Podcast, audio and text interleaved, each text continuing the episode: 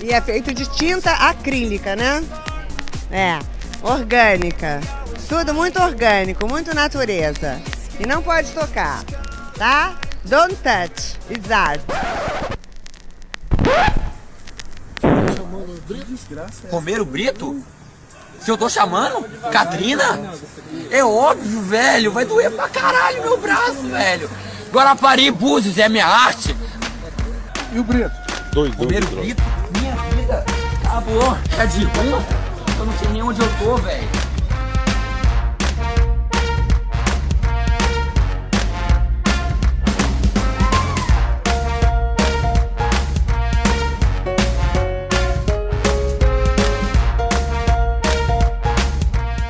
Ok, ok.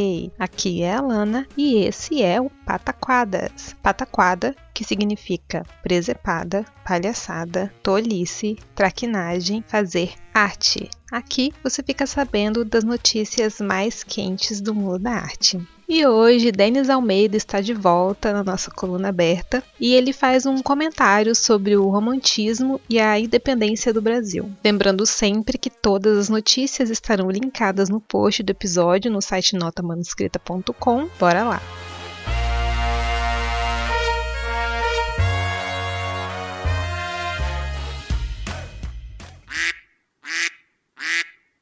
Primeira notícia. Voltando a um caso que eu comentei no Pataquadas 29, a Justiça Federal da Terceira Vara Federal Civil suspendeu, na quarta-feira, dia 18 de agosto, o parecer contrário da Funarte à captação de recursos pela Lei Rouanet do Festival de Jazz do Capão. A análise da fundação havia sido fundamentada com base numa postagem de rede social. Na sentença, o juiz Eduardo Gomes Carqueja determinou uma reanálise do projeto limitada a aspectos técnicos. Para quem não lembra, o Festival de Jazz acontece há 10 anos e ele recebeu um, um, parecer negativo da Funarte por causa de uma publicação feita no Facebook dizendo Festival Antifascista e pela Democracia. Agora, o processo foi avaliado pela Justiça Federal e eles foram contrários a essa né, decisão da Funarte de suspender a captação de recursos do festival porque obviamente não tem o menor cabimento isso, né? Os organizadores do evento já não estavam contando mais com esse recurso da Lei Rouanet, porque eles receberam já a ajuda do Paulo Coelho e da Cristina Oiticica, que gerem a Fundação Coelho Oiticica, que para quem não se lembra,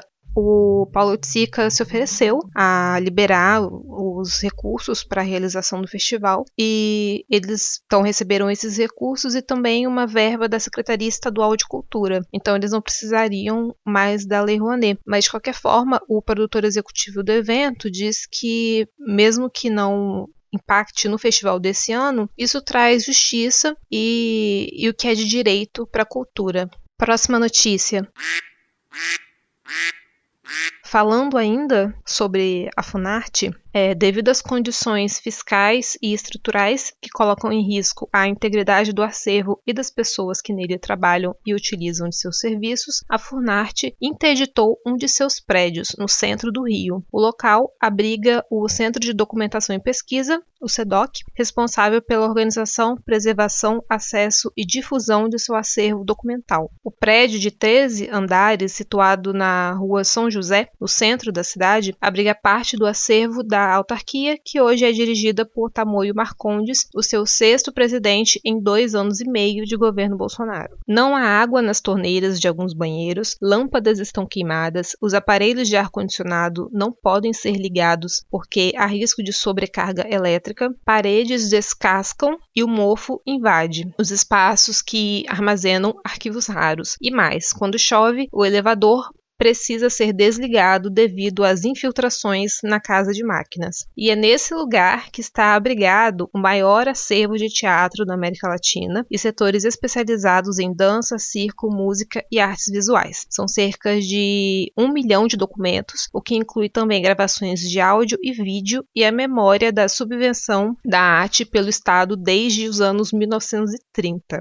Além do acervo, funcionam outros setores da Funarte no edifício, num total de 4 mil metros quadrados de área útil. Desde 2018, foi constatada a precariedade das instalações, com risco de incêndio por causa da precariedade da parte elétrica e a possibilidade de sobrepeso que pode abalar a estrutura do prédio. A interdição do imóvel foi definida por portaria assinada em 9 de agosto e publicada no Diário Oficial da União na quinta-feira, dia 19. A interdição acontece apenas 20 dias depois do incêndio na Cinemateca e, segundo a própria Funarte, alertas sobre a situação precária do prédio vêm sendo comunicados há 12 anos. E agora a Funarte procura um destino para o acervo do SEDOC. A fundação analisa a possibilidade de transferência do seu acervo para novas instalações, como, por exemplo, o Museu da Casa da Moeda do Brasil, que também fica no centro do Rio de Janeiro. Porém, museólogos ligados à Funarte, que preferem não se identificar, não veem com bons olhos a possível transferência do acervo é, para a Casa da Moeda. Um dos museólogos disse que a estrutura do prédio da Casa da Moeda é antiga, feita de madeira e pedra. Duvido que algum parecer técnico permitirá o armazenamento do material lá. É preciso lembrar que nosso acervo pesa muito. Nosso atual prédio recebeu, inclusive, um reforço estrutural há muitos anos, e isso já deveria ter sido reestudado, porque os arquivos continuam chegando sem parar, e documentação é algo que pesa. Então, não é algo que dá simplesmente para mover de um prédio para o outro. Precisa realmente de um estudo, uma avaliação para encontrar um lugar que seja adequado para receber toda essa documentação. No meio disso, o Ministério do Turismo exonerou, no dia 24 de agosto, a coordenadora do SEDOC, é, a Joelma Neres Ismael, que é servidora da Funarte desde 2006 e era coordenadora do SEDOC desde 2018 pesquisadores, artistas e instituições variadas enviaram, é, no dia 26 de agosto, uma carta aberta a Tamoio Ataíde Marcondes, que é o presidente da Funarte, em que exigem a adequada preservação do acervo da SEDOC. É, o documento também solicita a abertura de um diálogo com a sociedade civil para a definição do futuro da valiosa coleção histórica que atualmente está em perigo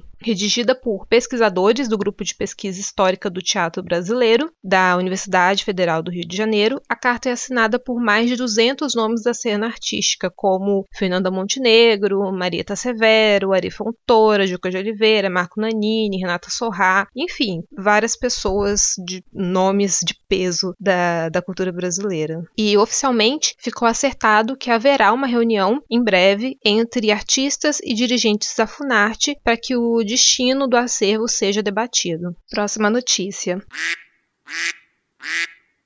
É, falando ainda da Funarte, mas não apenas, a cultura brasileira viu seus recursos minguarem na última década. O orçamento federal disponível para políticas culturais recuou 46,8% entre 2011 e 2021, quase metade. Há 10 anos, o extinto Ministério da Cultura tinha à disposição 3,33 bilhões de reais e neste ano o valor autorizado é de 1,77 bilhão. Os dados são do Siga Brasil, a plataforma de informações orçamentárias mantida pelo Senado, pelo Senado Federal, em levantamento feito pelo jornal Globo. Para o sociólogo e pesquisador do IPEA, Frederico Barbosa da Silva, o baixo empenho desde o ano passado pode ser explicado pelo fato de o setor cultural estar ainda sob o forte impacto da pandemia, que impôs o fechamento dos espaços e o cancelamento de eventos culturais, mas também pode fazer parte de uma estratégia política. Ele disse que a tendência é gastar apenas o suficiente para manter a máquina funcionando, como uma estratégia deliberada do governo para minimizar o papel do Estado na cultura. E de todos os órgãos federais que perderam verbas na última década, o maior impacto foi na Funarte. A entidade viu seu orçamento cair de 219 milhões em 2011 para 95 milhões de reais neste ano. É uma queda de 56,7%. E logo atrás vem o IFAM, que viu a verba cair em 56,6% nesses 10 anos. É, o IFAM que tinha é, a maior verba, o maior orçamento, que há 10 anos era de 593 milhões de reais, caiu para 257 milhões de reais. Se vocês quiserem é, ver o gráfico e os números completos, tem no link da reportagem que está no site Nota Manuscrita. E aqui tem também eh, os dados da Fundação Palmares, IBRAM, Biblioteca Nacional, todos com cortes significativos. E o resultado disso a gente vê, né? É incêndio na Cinemateca, é prédio da Funarte também em vias de pegar fogo e enfim, outras tragédias, é Museu Nacional, enfim, uma sequência de, de tragédias né, relacionadas à cultura. Agora, a próxima notícia. Em outubro do ano passado, o governo anunciou um um pacote de medidas para poder aumentar a verba do governo, é, que a intenção era levar a leilão é, alguns prédios imóveis do governo federal. E a ideia era do Paulo Guedes, né, o brilhante ministro da Economia, era a possibilidade de levantar um trilhão de reais. Um valor bem exagerado, né? No meio dessa proposta, inclusive, é, um dos, dos prédios, né, foi feito um levantamento de prédios que seriam é, leiloados foi o prédio, é, os antigos galpões do Instituto Brasileiro do Café, que ficam aqui em Vitória, no bairro de Agenda Penha. Eu comentei isso, né, alguns pataquadas atrás aí, e Bom, gerou né, uma discussão aqui na cidade, porque não queria que esse espaço fosse leiloado, porque é importante para a cultura do bairro, né, da cidade, e ali é um,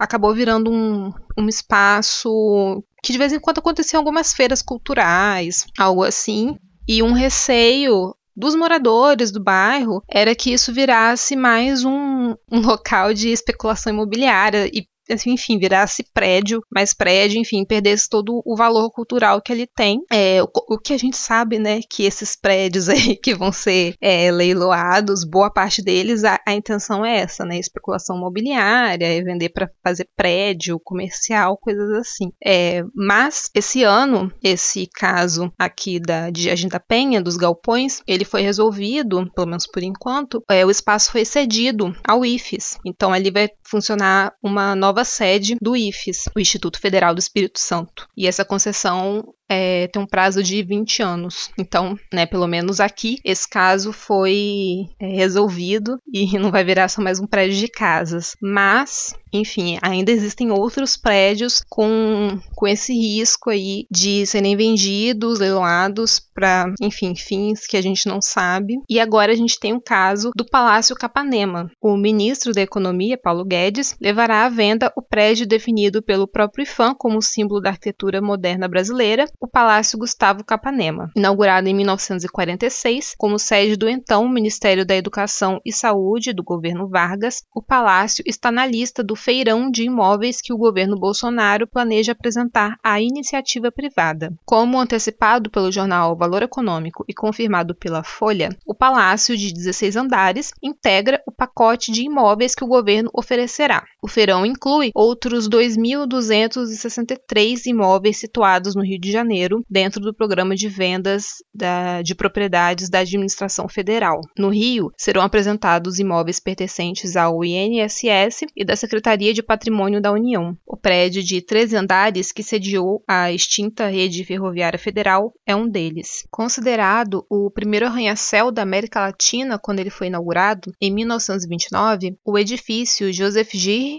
que abrigou o Vespertino à noite no centro do Rio, também integra a lista de imóveis a serem postos à venda. Um dos críticos da proposta é o ex-ministro da Cultura e secretário de Governo e Integridade Pública do Rio, Marcelo Caleiro. Para Caleiro, a intenção da venda do Palácio Capanema é uma ação deliberada contra a cultura brasileira. Segundo ele, o edifício é um expoente do processo civilizatório nacional e sua venda seria incomparável ao leilão dos palácios do Planalto e da Alvorada. Depois da repercussão negativa, o Ministério da Economia disse que não há atualmente nenhum edital aberto para alienação do Palácio Capanema e nem de nenhum outro edifício tombado. Em audiência pública na Comissão de Cultura da Câmara dos Deputados, é, especialistas criticaram o leilão do palácio e dos outros prédios também, e ex-presidente do IFAM, a arquiteta Jurema Machado, afirmou que a reação por parte dos setores culturais foi o que permitiu que que, pelo menos por enquanto, o Palácio Capanema esteja salvo de ser vendido. No entanto, segundo ela, é preciso atenção para que novas tentativas como essa não voltem a ocorrer contra o patrimônio cultural brasileiro. É importante frisar, caso eu tenha deixado se passar, é que o Palácio Capanema ele é tombado pelo IFAM. Então, é realmente um patrimônio histórico é, que é tombado, reconhecido e que o governo quer simplesmente vender, né? Porque bom, que ele não se importa com nada disso, né? E, e onde ele puder tirar, enxugar mais o, o, dinheiro público e tirar, reduzir custos, né? Esse tipo de coisa ele vai fazer. Mas é realmente algo bem absurdo. Próxima notícia. A Defesa Civil da cidade de São Paulo fez uma vistoria técnica no prédio da Cinemateca, que fica na Vila Mariana, e concluiu que o imóvel que hoje funciona como sede da instituição, é, que não foi o, a que pegou fogo, tem condições de abrigar o que restou do acervo da instituição depois do incêndio no galpão que fica na Vila Leopoldina. Em nota, a Defesa Civil informa que não foi identificado qualquer comprometimento na estrutura do prédio, que o local conta com bombeiros civis preparados para atuar em eventualidades e equipamentos de proteção contra incêndio. A vistoria é, foi acompanhada pela Secretaria Especial da Cultura e por engenheiros da Prefeitura de São Paulo. Ainda não existem dados oficiais sobre as perdas provocadas pelo incêndio, mas segundo a ABPA, Associação Brasileira de Preservação Audiovisual, a estimativa é que tenham sido destruídas 4 toneladas de documentos históricos de órgãos extintos do cinema, como o Instituto Nacional do Cinema, o Concine e a Embrafilme. Também equipamentos cinematográficos gráficos e rolos de filmes e cinejornais. No último dia 30 de agosto, foi lançado um chamamento público para a contratação de uma nova organização social, mas o edital vem sendo questionado por entidades que atuam no setor. E, por enquanto, a Sociedade Amigos da Cinemateca deve assumir a Cinemateca em caráter de emergência. Essa sinalização foi feita por representantes do governo federal durante a terceira audiência de conciliação com o Ministério Público Federal. A reunião faz parte do acordo firmado em maio para que o MPF suspendesse o processo contra o governo Bolsonaro por abandono da Cinemateca dois meses antes do incêndio que destruiu o acervo, parte do acervo. E a Câmara Municipal de São Paulo aprovou, agora no início de setembro, em primeira votação, um projeto de lei que autoriza o Executivo Municipal a celebrar convênios com a Cinemateca Brasileira. Esse PL vai dar segurança jurídica à Prefeitura de São Paulo para que coloque recursos na Cinemateca e salve é o seu acervo, disse o vereador Celso Gianazzi, do PSOL, que foi o autor do projeto. E agora, fiquem com a coluna do Denis. Então, assim, eu não entrei no programa para ganhar roupa, não, ganhei no, não entrei nesse programa para ganhar nada. Eu entrei de gaiato no programa e agora eu tô aqui. Olá, tudo bem com vocês? Espero que sim. Aqui é o Denis Almeida e hoje eu gostaria de conversar com vocês sobre como o romantismo da primeira geração ajudou a construir o ideário institucional do Brasil. Pois é, um movimento literário foi um dos maiores responsáveis pela construção da identidade institucional de um país que na época era composto por uma grande maioria de letrados que sequer tinha acesso a um livro na vida. Se nós voltarmos no tempo, vamos lembrar que a primeira geração romântica era também chamada de indianista, ou nacionalista. Ela foi influenciada diretamente pela independência do Brasil de 1822. Ela usa o indígena como grande símbolo do país que estava nascendo ali, para separar ele muito bem de Portugal, da Europa. Mas esse indígena, na verdade, não era real. Era um indígena nem idealizado. Ele era, no máximo, uma alegoria. Ele era um indígena que era muito mais europeu por dentro em seus ideais de cavalaria, que também são idealizados, do que ter qualquer compromisso que seja minimamente apegado à realidade. Antônio Gonçalves Dias, Manuel de Araújo Porto Alegre e tantos outros poetas dessa primeira geração romântica, poética do Brasil, construíram essa alegoria vazia de alma, mas plena de intenções de construir um país. Construir um país calcado em ideais europeus, na verdade. Construir um país em que a, a natureza se impunha como bem maior nacional. Parece bonito, né? A natureza sendo o maior valor do Brasil. Na verdade, se nós também analisarmos a obra de José de Alencar, iremos perceber esta natureza exuberante, o indígena como protagonista nas histórias de parte de seus romances e folhetins. Se você olhar em outros folhetins também, você vai ter o campo como grande cenário. Quando a cidade aparece, é o lugar da sujeira, é o lugar da maldade, do crime, do vício, da doença. Percebem que quando os românticos da primeira geração, junto com José de Alencar, exaltam a natureza e destratam a cidade, é um ideal praticamente anticivilizatório, no sentido original do termo. A cidade se torna um problema e a salvação do país é o campo. Um campo onde a natureza não tem moral, um campo onde a natureza está a serviço do homem, no final das contas. Algo completamente paralelo à defesa da escravidão, que José de Alencar fez em várias vezes na tribuna da Câmara dos Deputados, completamente coerente com Gonçalves Dias, não poeta, mas o secretário do Duque de Caxias, à época apenas um coronel do Exército, responsável pelo massacre da cidade que lhe dará o título no Maranhão durante a revolta da Balaiada. Ou seja, era um país que estava sendo construído nas letras que odiava os negros, que na verdade desprezava os indígenas, a ponto de não lhe dar protagonismo real, mas apenas usá-lo como símbolo vazio de um país que ainda estava surgindo. O romantismo, como movimento literário, obviamente tem diversas qualidades, mas é inegável de que vários de seus poetas, vários de seus intelectuais estavam muito mais comprometidos com a elite latifundiária, predatória, escravista que governava o país então. Justamente também é perceptível que esses homens vão impor a todo o resto do país um modelo anticivilizatório que falava muito mais deles mesmos do que de toda a nação. Então podemos usar esse romantismo da primeira geração para pensarmos que país eles desejavam construir e também para pensarmos em que país nós queremos para nós.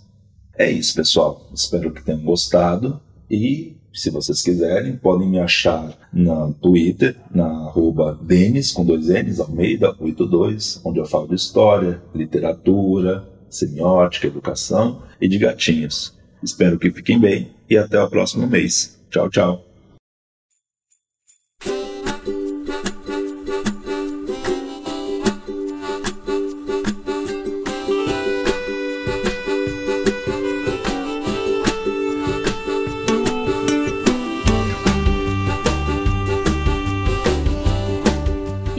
Encerramos o Pataquadas de hoje. Se você gosta mesmo da gente e acredita no nosso trabalho, não deixe de nos avaliar no iTunes, nos agregadores e nos seguir no Spotify, porque assim você ajuda muito a gente a crescer. E espalhe por aí a palavra do podcast. Divulgue para seus amigos, para sua família, nos seus grupos de Telegram e de WhatsApp. E se você puder contribuir, financeiramente, nós temos planos mensais no PicPay de 1, 2 e 5 reais. E se você gostou, tiver um comentário, uma notícia que você acha que vale a pena comentar, fala com a gente. Você pode mandar um e-mail uh, para o não pode lembrando que o D de pode é mudo, ou falar com a gente nas redes. Tem o Twitter e Instagram oficial, que é o do Tiwi, também arroba não pode tocar. Tem também os nossos perfis pessoais e todos estarão linkados no site notamanuscrita.com. E acesse o site porque lá, além de encontrar os nossos episódios, você encontra também contos, crônicas e outras produções dos nossos participantes. E por hoje é só. Semana que vem estaremos aqui com mais um episódio do Não Pode Tocar. Tchau!